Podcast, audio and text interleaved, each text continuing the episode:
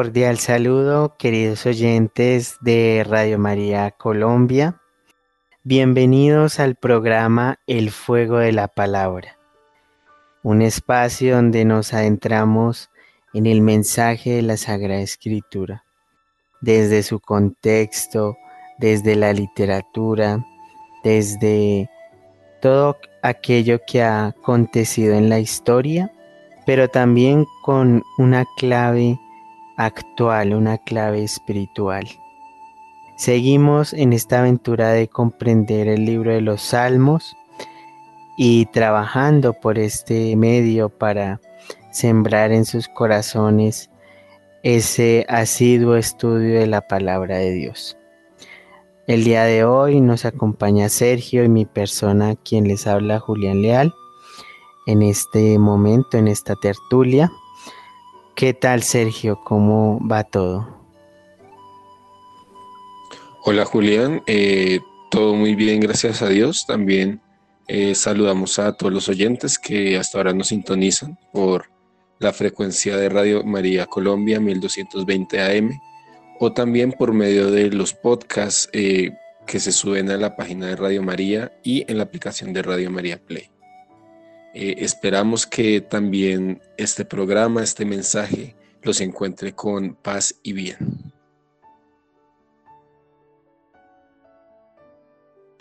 Así es, que este momento sea un momento también para la reflexión, la interiorización. Como es de costumbre en nuestro programa y pidiendo que el Espíritu Santo abra nuestro entendimiento, nos unimos en oración. La oración es el medio para comunicarnos con el Altísimo y especialmente para entrar en ese recogimiento hacia comprender la voluntad de Dios en nuestra vida. Oración a Cristo Rey. Oh Cristo Jesús, te reconocemos como Rey universal. Todo cuanto existe ha sido creado por ti, ejerciendo sobre ti toda soberanía. Nos ha renovado por medio de la presencia del bautismo y así hemos renunciado a Satanás, a sus seducciones, a sus obras, y por tanto a vivir en el pecado y la oscuridad. Somos buenos cristianos y debemos seguir cultivando tu amor a ti, oh Rey universal, que tu corazón ha de triunfar en medio de todas las vicisitudes, que la Santa Iglesia de Dios acompañe a su pueblo y que reconozcamos y vivamos en tu santo corazón un mensaje de paz, de justicia y de amor. Gloria al Padre, gloria al Hijo y gloria al Espíritu Santo, como en un principio, ahora y siempre, por los siglos de los siglos. Amén.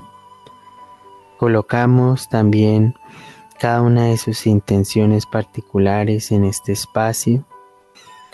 Eh, pedimos a Dios Todopoderoso que eleve nuestras súplicas como incienso a su presencia.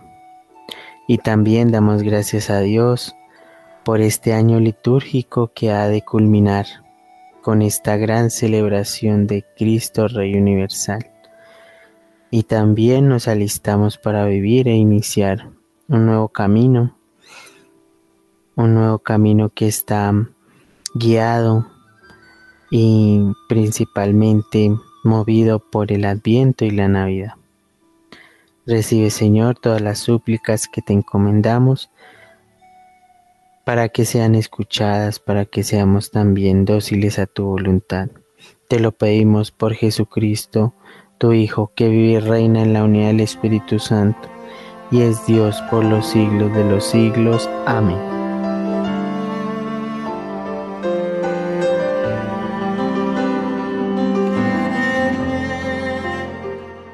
En el programa anterior del Fuego de la Palabra, nosotros veíamos eh, algunos de los salmos del segundo libro o de la segunda parte del libro de los salmos.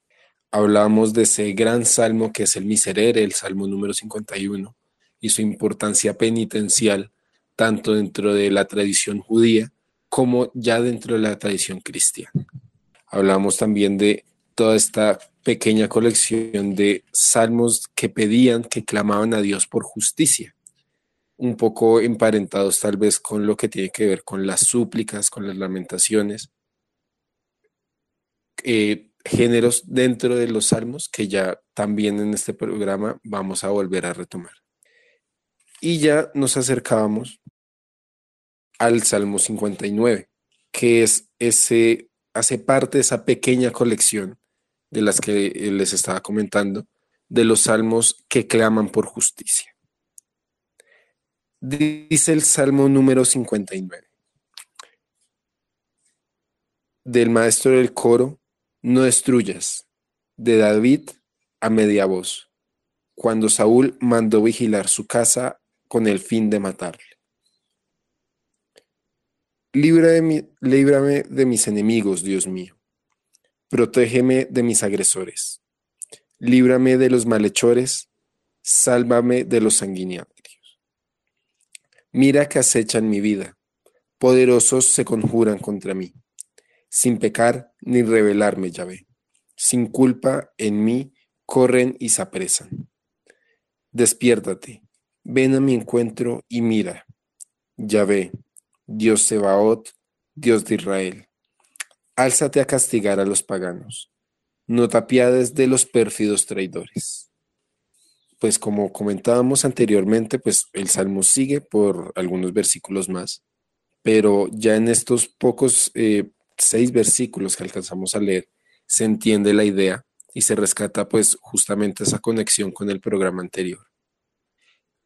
Es alguien que se considera justo, que se considera fiel al Señor y que se encuentra en una situación precaria y que en medio de su angustia está clamando a Dios para que cumpla su voluntad, para que cumpla lo que es Dios, lo que es Yahvé, que es justicia, que es auxilio.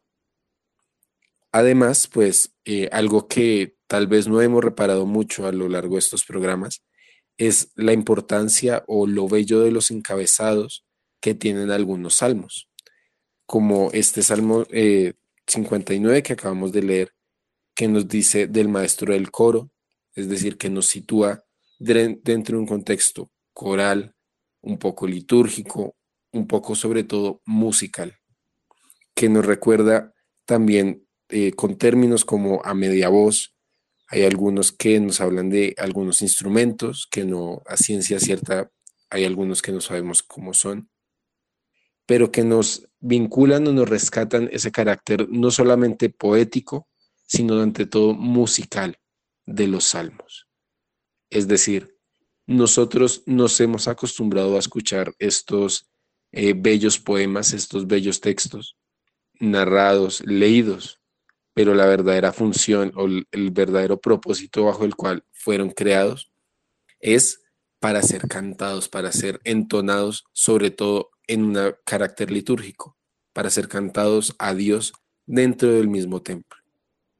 Y además, pues como también mencionábamos en su momento en el programa de introducción a los salmos, aparecen algunos con el autor, como en este caso David, quien es pues la persona que en general hay veces se le atribuye la composición de todos los salmos o de la mayoría de los salmos.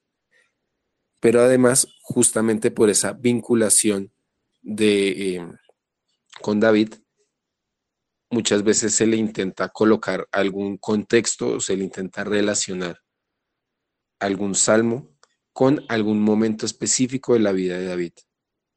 Como acá es el caso del Salmo 59, que lo sitúa cuando Saúl mandó vigilar a David su casa con el fin de matarlo.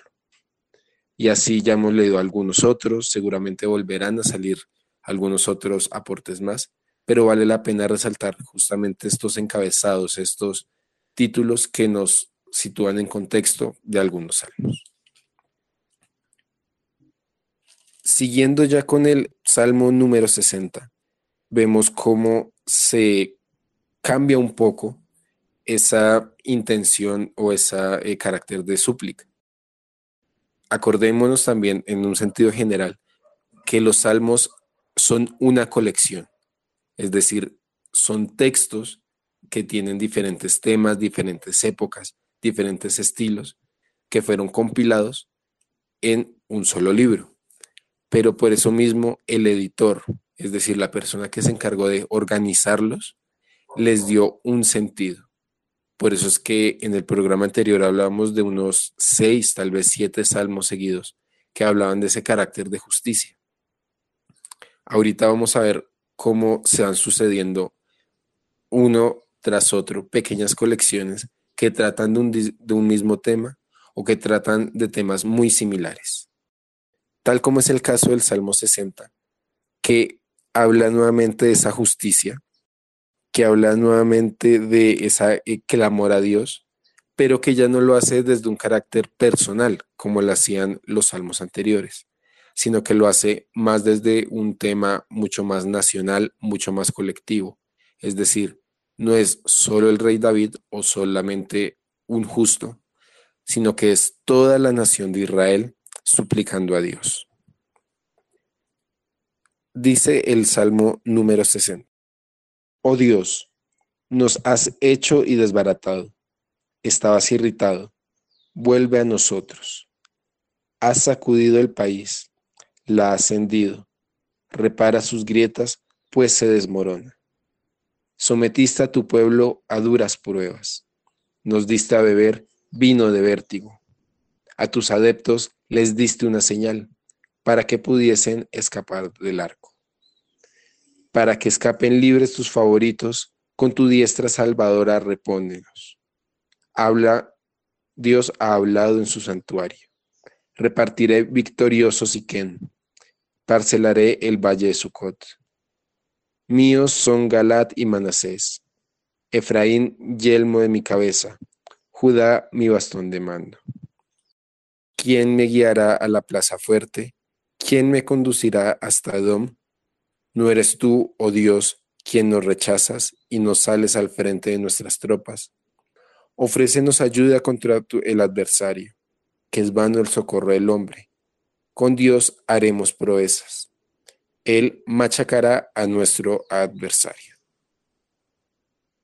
Justamente este Salmo 60, pues, está enmarcado dentro de este contexto bélico, del contexto de enfrentarse el pueblo de Israel con otros pueblos vecinos. Pero a pesar de los pueblos que se mencionan y ese justo em, encabezado que encontramos aquí, que nos habla del rey David, que nos habla de unas conquistas, unas luchas particulares que él vivió, que él realizó, seguramente por el tema y por la manera como se habla, no corresponde a esta época, sino que es de una época posterior. Es decir, que el salmista, la persona que compuso este salmo, está en otro contexto, ya de un reino tal vez dividido, tal vez eh, donde no hay em, justamente esa unidad de reino, y está pidiendo a Dios que vuelvan esas bellas épocas, por así decirlo, esas épocas gloriosas, donde Dios salía a la cabeza, salía al frente de los ejércitos y el pueblo de Israel vencía. Vencía a sus enemigos y el pueblo estaba unificado bajo la figura de David. Esta es una manera en la cual el salmista expresa su experiencia religiosa, es decir, la experiencia como parte de un pueblo que aparentemente se está desmoronando y que ve en David esa esperanza de Dios, que ve en David ese momento ideal que pues posteriormente se va a ir reforzando, se va a ir eh, ensalzando con la figura del Mesías, heredero de David, el Mesías hijo de David. Ya con esto hemos llegado al momento de realizar nuestra primera pausa musical. A continuación vamos a escuchar justamente el salmo que sigue, el, salmo número 61, interpretado por Alejandro Alonso.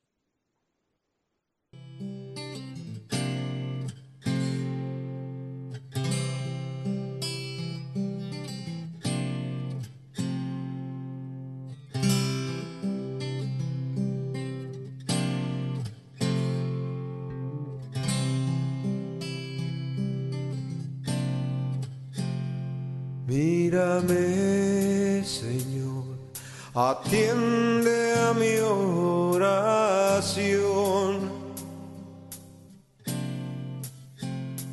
Desde donde estoy, a ti clamaré.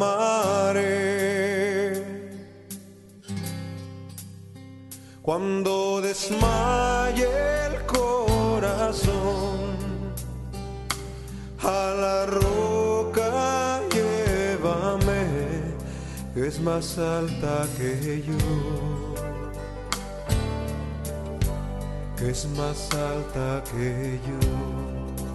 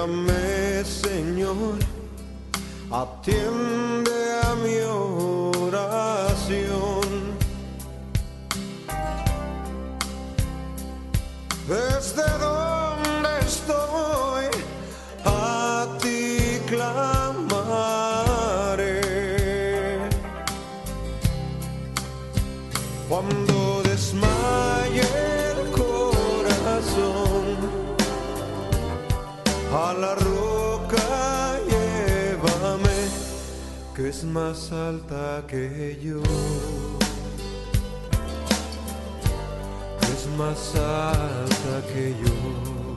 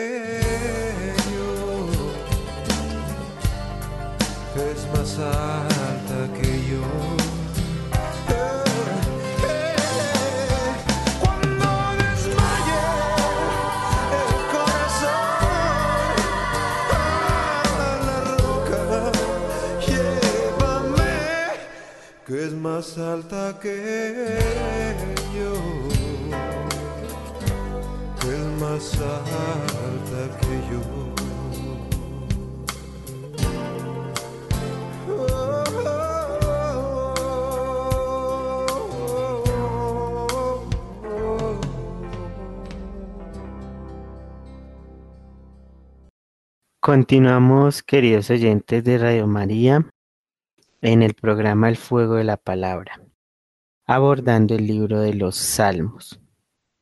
Hemos visto entonces cómo el Salmo 59, desde esta visión de lamentación y muchas veces eh, de ira, porque se está haciendo una fuerte denuncia contra los impíos, Resulta que a continuación del Salmo 60 ya se nos presenta una interpretación y un texto que nos habla de la súplica, de ante esa severidad de denunciar una situación, pues también cómo se parte desde una justicia o de un juicio. El Salmo 60 es titulado Súplica nacional después de la derrota. Del coro de maestros según el lirio del testimonio a media voz de David para enseñar cuando luchó contra Aram de Nahamarim y Adam de Sobá y Joab de vuelta. Derrota a Edom en el valle del Sal. Doce mil hombres. Esta sería como la introducción o el, o el, o el encabezado que cada uno de los salmos tiene antes de iniciarse. Y versa, oh Dios, no has rechazado y desbaratado, estabas irritado, vuelve a nosotros.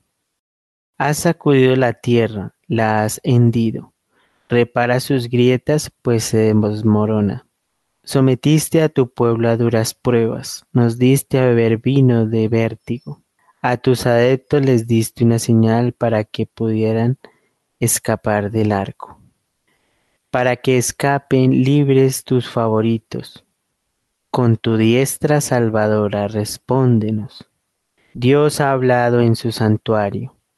Repartiré victorioso Siquem, parcelaré el valle de Sucoc Míos son Galac y Manasés, Efraín, yermo de mi cabeza, Judá, bastón de mando, Moab, la jofaina en que me lavo, sobre don tiro mi sandalia. Celebra, Filistea, tu victoria sobre mí. ¿Quién me guiará a la plaza fuerte? ¿Quién me conducirá hasta Edom? ¿No eres tú, oh Dios, quien nos rechaza y no sales al frente de nuestras tropas?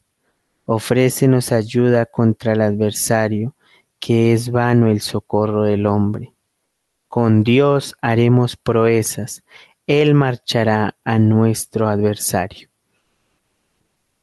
Bien, con este salmo pues entendemos seguidamente de un juicio o de una denuncia tan recta y tan directa, un tema de la súplica. Y eso ya hemos venido hablando en cuanto que se entiende por esta súplica.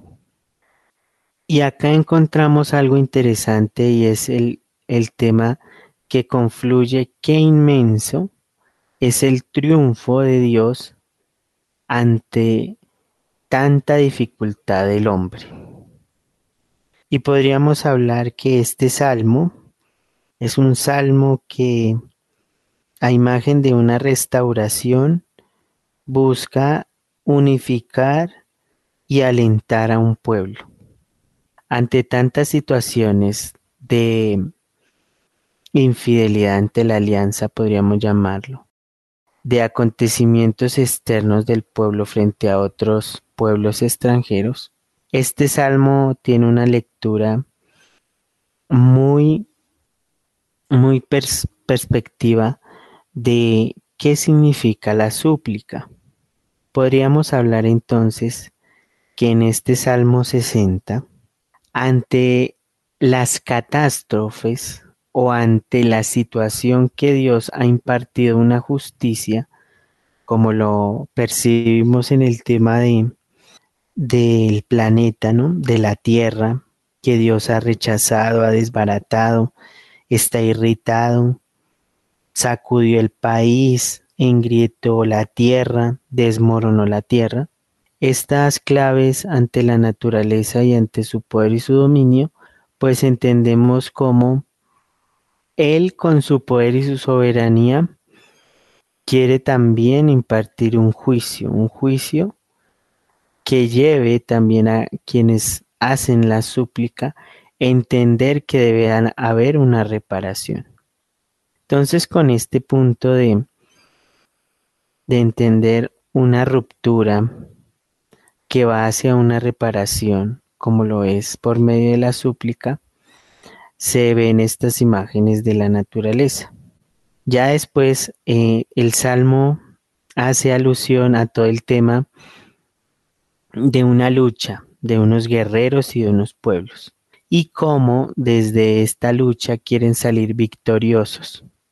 Podríamos llamarlo como una especie de oráculo. Recordemos que el oráculo es esa manifestación, esa, ese vaticinio frente a lo que podría ser una victoria ante una situación. Y aquí claramente también se evidencia una queja y una lamentación, porque como el pueblo ha sufrido y ante ese sufrimiento también hay una revelación contra Dios, podríamos decirlo, porque ellos no ven en cierto modo esa mm, acción de Dios en el momento. Entonces siempre en el tema del hombre y la relación con Dios, primero hay una, una caída, un reconocimiento de la caída, podríamos decir, Luego hay una súplica, pero ante esa súplica pues no, no se entiende la acción de Dios, entonces hay como un rechazo de lo divino que sería esa lamentación o negación. Y luego sí la acción propia de Dios que lo eh, contemplamos a lo último en los versículos con las afirmaciones ofrécenos ayuda contra el adversario que es vano el socorro del hombre también uno reconoce nuestra finitud, nuestras limitaciones. Con Dios haremos proezas, Él machacará a nuestro adversario.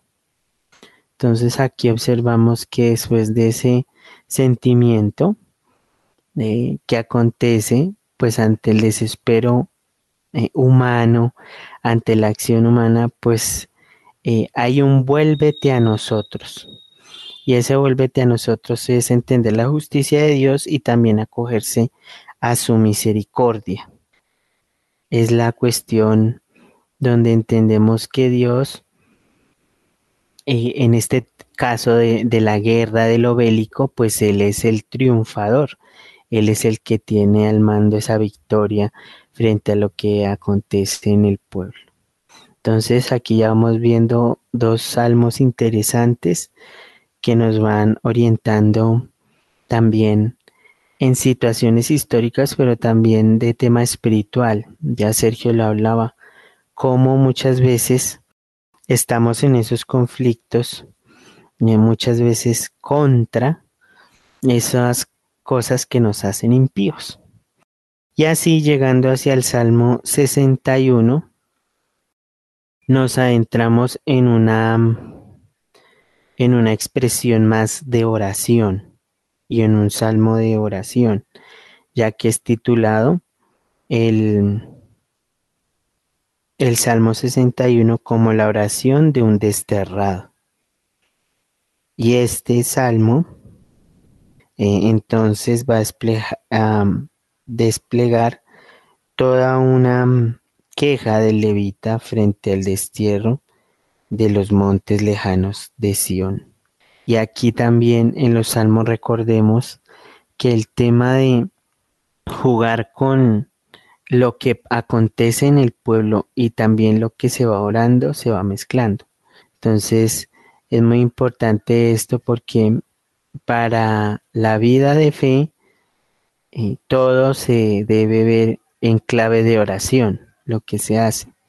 Entonces, así también hayan esas luchas, esa cuestión bélica, ese tema de la victoria, pues ahí se está viendo, ¿no? Cómo se entiende un Dios que acompaña y que clama un pueblo perdón a su creador. Del maestro de coro para instrumentos de cuerda de David. Entonces aquí está el subtítulo de este salmo y es interesante porque solo tiene eh, nueve versículos que ya eh, Sergio nos compartirá. Ha llegado el momento de realizar nuestra segunda pausa musical. Los dejamos con la canción Aquí estoy Señor, interpretada por el sacerdote jesuita Cristóbal Fones.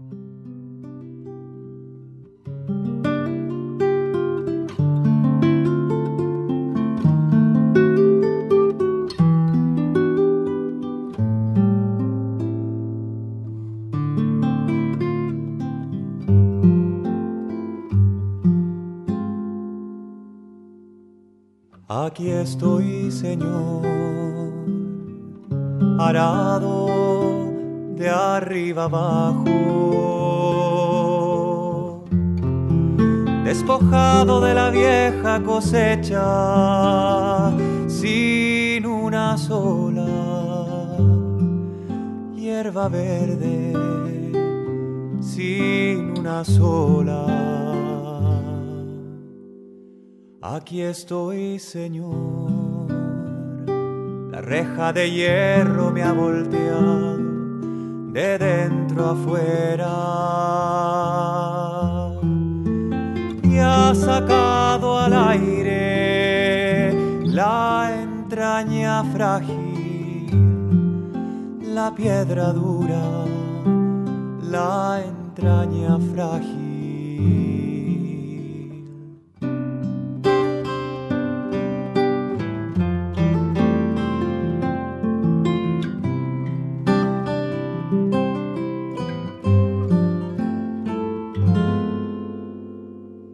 Aquí estoy, Señor, todo entero al sol que quema y al rocío de la noche. Puro surco rajado, herido de esperanza, abierto para la nueva siembra, la nueva siembra.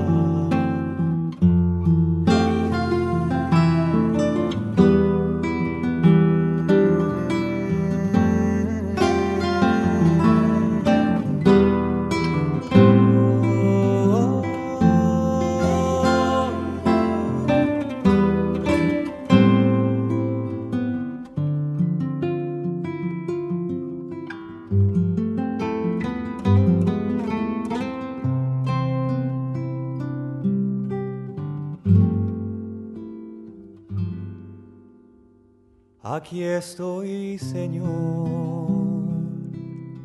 arado de arriba abajo,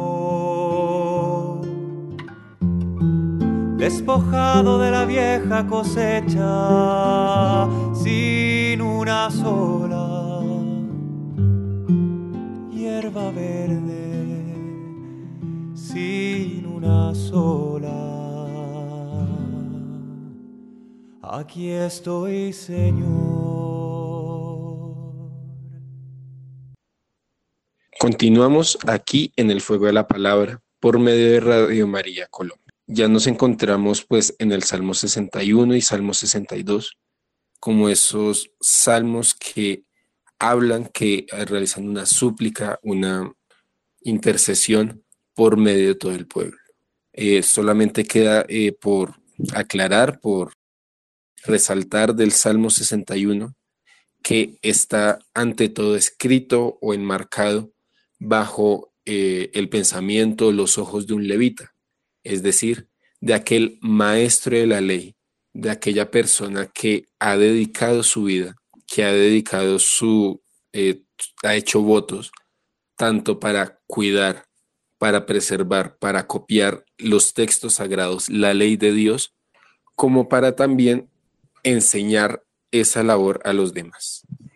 Y pues acordándonos un poco lo que hemos hablado en otros programas de eh, esta historia del pueblo de Israel, del el primer destierro, justamente este levita que es obligado a salir de su tierra, que es obligado a dejar su oficio, que es propio del templo, que es propio del el templo de Jerusalén, se le está arrebatando no solamente su oficio, sino su fe, su sentido de vida. Y por eso es que él en la tierra extranjera eh, utiliza diferentes figuras para referirse justamente a este templo, como es esa roca, es decir, eh, aquel lugar desde donde es ese monte, desde donde es visible el templo, y esa roca que queda justo, queda cerca del templo. Siguiendo ya con el Salmo 62, vemos cómo se da otro pequeño cambio, por así llamarlo, entre los diferentes, entre el tema. Ya no estamos hablando en estos de tal vez eh, justicia, de súplicas, sino que aquí se hace una pausa y se habla de un salmo un poco más sapiencial, es decir, un salmo cuyo centro, cuyo tema tiene que ver con la sabiduría, con aquel que es justo y aquel que es necio. Pero no solamente por el tema, sino también por la manera como el salmista presenta este tema. Y es que aquí se puede ver cómo el género utilizado es didáctico, es decir, que quiere buscar dejar una enseñanza práctica, concreta, para cada uno de los lectores, pero por medio de figuras, así como podría ser tal vez una fábula, tal vez una alegoría, existen también los salmos didácticos. Vamos a ir leyendo alguno, eh, este salmo, que vale la pena leerlo todo, justamente por esa eh, cantidad de figuras literarias que utiliza y también por esos recursos eh, poéticos que utiliza.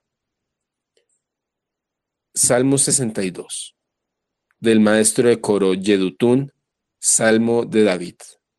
Solo en Dios encuentro descanso. De Él viene mi salvación. Solo Él mi roca, mi salvación, mi baluarte, no vacilaré. ¿Hasta cuándo atacaréis a un solo hombre? ¿Lo abatiréis vosotros todos? Como una muralla que cede, como una pared que se desploma. Solo proyectan doblez. Les seduce la mentira con la boca bendicen y por dentro maldicen. Solo en Dios descansaré, de Él viene mi esperanza, solo Él mi roca, mi salvación, mi baluarte, no vacilaré. En Dios está mi salvación y mi honor. Dios es mi roca firme y mi refugio. Confiad siempre en Él, pueblo suyo.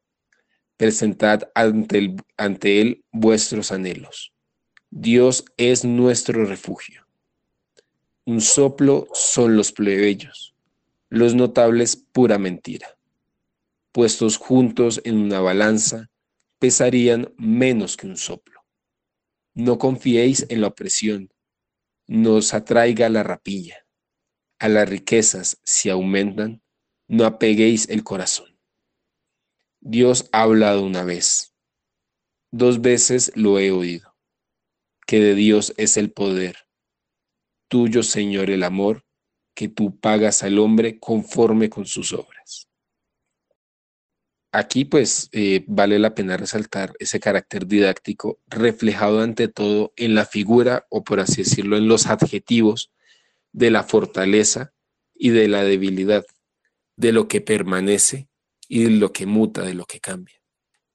En el versículo 4 de este Salmo 62 vemos cómo se habla de esa muralla, de esa pared, mientras que aquel que eh, es mentiroso, aquel que es necio, está relacionado con la doblez, está relacionado justamente con ese soplo, como dice el Salmo, el versículo número 10, con algo que no pesa, con algo que no dura. También recordándonos un poco el inicio de, la Eclesiastés, del libro de Coelet. Vanidad de vanidad, esto es vanidad. O traducido de manera literal, viento de vientos, todo es viento. Y justamente eh, aquello que nos quiere dejar este salmo en particular es que solamente Dios y solamente aquellos que actúan bajo la justicia, bajo la esperanza de Dios, son los que van a permanecer. Mientras que aquellos que, eh, que son mentirosos, aquellos que oprimen, aquellos eh, que no tienen una vida según Dios, pues van a durar menos que el viento, menos que un soplo. Además, llama la atención ese versículo número 10, perdón, el versículo número 12, el cual en sí mismo puede ser un pequeño proverbio, en el cual se utilizan los números como una figura poética, así como nosotros utilizamos la rima los antiguos hebreos, los antiguos israelitas utilizaban eh, los números como una herramienta poética. Dios ha hablado una vez, pero yo lo he escuchado dos veces. Es decir, que las acciones de Dios humanamente se sienten mucho más grandes. Es decir, las acciones de Dios van más allá de lo que nosotros como seres humanos podemos percibir, podemos escuchar. Y ya hacia el final, hacia el versículo 13, vemos cómo eh, este salmo, justamente por su estructura, por su lenguaje, por su tema, y por este, sobre todo por este último versículo, es un salmo clásico, por así decirlo, un, un salmo antiguo, porque está hablando de esa retribución personal. Muy probablemente el salmista aún no ha experimentado el exilio, aún no ha experimentado la guerra, aún no ha experimentado la caída del templo. Y por eso tiene esa esperanza o tiene ese poder justamente en que el Señor va a pagar a cada hombre conforme a sus obras. Es decir, tiene en su mente una teología de la retribución personal, que es más bien propia del Israel clásico, preexílico, y no tanto del exilio y del posexilio. Con este contexto que nos comenta Sergio, evidenciamos entonces una cuestión acerca de ante una realidad eh, buscar estar y sobre todo eh, en contacto con Dios íntimamente por medio de la oración. Y es así que este Salmo 61, que nos habla de toda esta oración y es un conjunto también de súplica, pretende evocar tres cosas importantes y, en clave de orar, de comunicar, sería escuchar, atender e invocar, que ya lo vemos en los versículos 2 y 3. Escucha, oh Dios, mi clamor, atiende a mi plegaria. Te grito desde el confín de la tierra con el corazón desmayado. Condúceme a la roca inasequible, que tú eres mi fuego, bastión frente al enemigo. Entonces, esta clave también de, de contacto, de comunicación, de diálogo, es lo que irrumpe ante tanta, ante la situación que ya nos comentaba Sergio que por más que sea fuerte, se hace en, en pro de mm, no perder esa comunicación directa con Dios. Que eso es lo que pasa muchas veces, ¿no? actualmente se pregunta, ¿qué es orar? y hay diferentes formas y medios de oración. Pero miren que aquí con estos tres verbos eh, es escuchar, es atender y es invocar. Debo hacer silencio a mis ruidos eh, externos primeramente, no escaparme de la realidad, sino hacerle frente, pero para hacerle frente debo tomar una postura ah, al lado, dejarla de al lado en un momento para entender. Entonces ahí está escuchar. Escuchar, dejar esos ruidos internos, esos pensamientos que agobian, esas actitudes que me, me llevan por otro camino, eso es escuchar. Atender es que aquello que ya he escuchado debe encaminarse a una acción, primero de lo que se está haciendo, ser consciente, y luego también proponerse una acción, ya sea reparación, de cambio, de conversión. Y está también el verbo invocar, que es también esa súplica, esa, esa plegaria a Dios. Ese grito, ¿no? Ese grito, diríamos, em, desde lo profundo, desde lo más hondo del corazón, para entender eh, verdaderamente lo que acontece. Y esta oración, eh, que también es una oración que expone eh, un clamor ante una situación de excesivo dolor, pues va viéndose cómo la presencia de Dios está en, en el entorno, ¿no? en lo que se hace. Muchas veces nosotros queremos hacer esa comunicación con Dios, pero tener el control. Y claramente pues el que tiene el control del espacio y el tiempo pues es Dios mismo.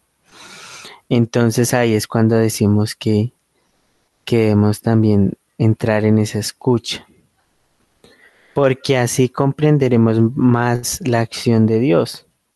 Porque Dios es un Dios que está en la presencia y está presente en la historia. Es importante esto para nosotros en la fe y volviendo y trayendo a colación nuestros fundamentos. Nuestro Dios es un Dios que se autocomunica e irrumpe en la historia. Y esa autocomunicación de Dios a los hombres, pues también debe darse en doble vía frente a una respuesta. Por eso hablamos que Dios es un Dios eh, personal, no como algo que lo cosificamos, sino es que entra en relación con lo personal del hombre. No es, no es tanto una deidad lejana, una deidad que es creador y, que Él es su poder, lo que hablábamos anteriormente de, su justicia, su misericordia, etcétera, sino que también eh, va en clave de que hay que entender las cuestiones humanas para también relacionarse con Dios. Entonces es importante este aspecto y así también están en muchas acciones que nosotros hacemos como las llamadas plegarias. Las plegarias son esas, esos momentos donde clamamos entender tantas situaciones, tanta, tantos pensamientos, tantas acciones que sean se evidencian. Y es por eso que también creo que este salmo también invita a una cuestión no solamente individual, sino también a una cuestión comunitaria. Por eso es importante los salmos en la lectura, pues ya desde la visión cristiana, en la lectura eh, dominical, en la lectura de la Eucaristía, porque siempre un salmo, aunque instruye de manera individual, en, una cierta perspectiva, pues luego también debe, debe estar a portas de la celebración comunitaria y esa mm, súplica general de un pueblo. Porque recordemos que el Salmo también es, es, es, la compilación de lo que ha vivido una serie de personas y unos grupos frente a tantas situaciones. Entonces, ¿qué más que los salmos son una hablando en esta clave, una oración comunitaria. Y con esto, queridos oyentes, pues con esta reflexión que hemos compartido, ya hemos visto entonces eh, estos salmos, Salmo 59, 60, 61. Queremos invitarlos a que pues ya en la finalización de este año litúrgico pues eh, comprendamos toda la acción de Dios en nuestra vida en este tiempo, en este tiempo pues que es terrenal, pero también resignificándolo y elevándolo hacia un tiempo en Dios, pasar de muchas veces de ese cronos a ese tiempo kairos que también lo podemos hacer entre nosotros. Ha llegado el momento de despedirnos eh, de este programa, felices de esta sabiduría que el Señor nos ha regalado. Acuérdense de orar por cada uno de nosotros, por eh, la producción de Radio María, por Julián, por Luis que nos acompaña en el programa de hoy, por mí, que nosotros estamos orando por cada uno de ustedes. Este espacio, estas cosas de Dios se sostienen gracias a la oración. Y sigan en sintonía de Radio María Colombia. Dios los bendiga. Gloria et honor tibi Rex Christe Redemptor, cui puerile decus, promsito sana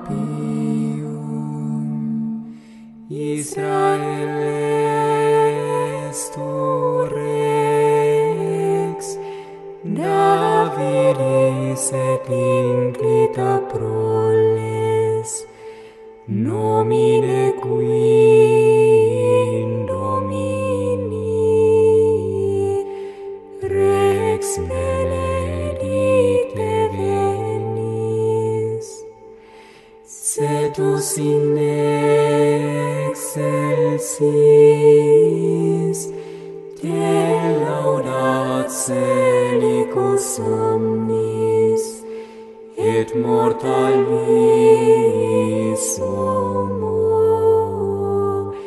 et cum ta creata simul gloria laus et honor tibi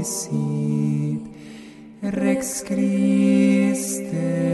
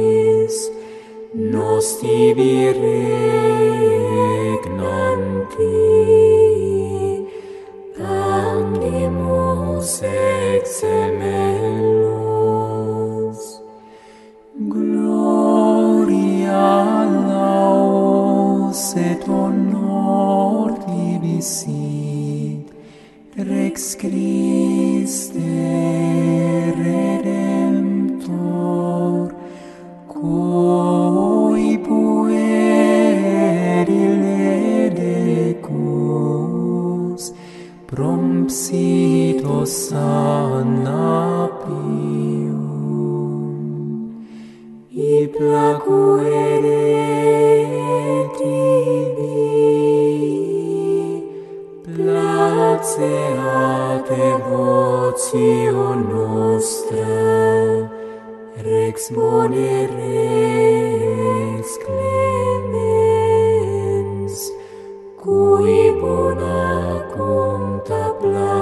sin.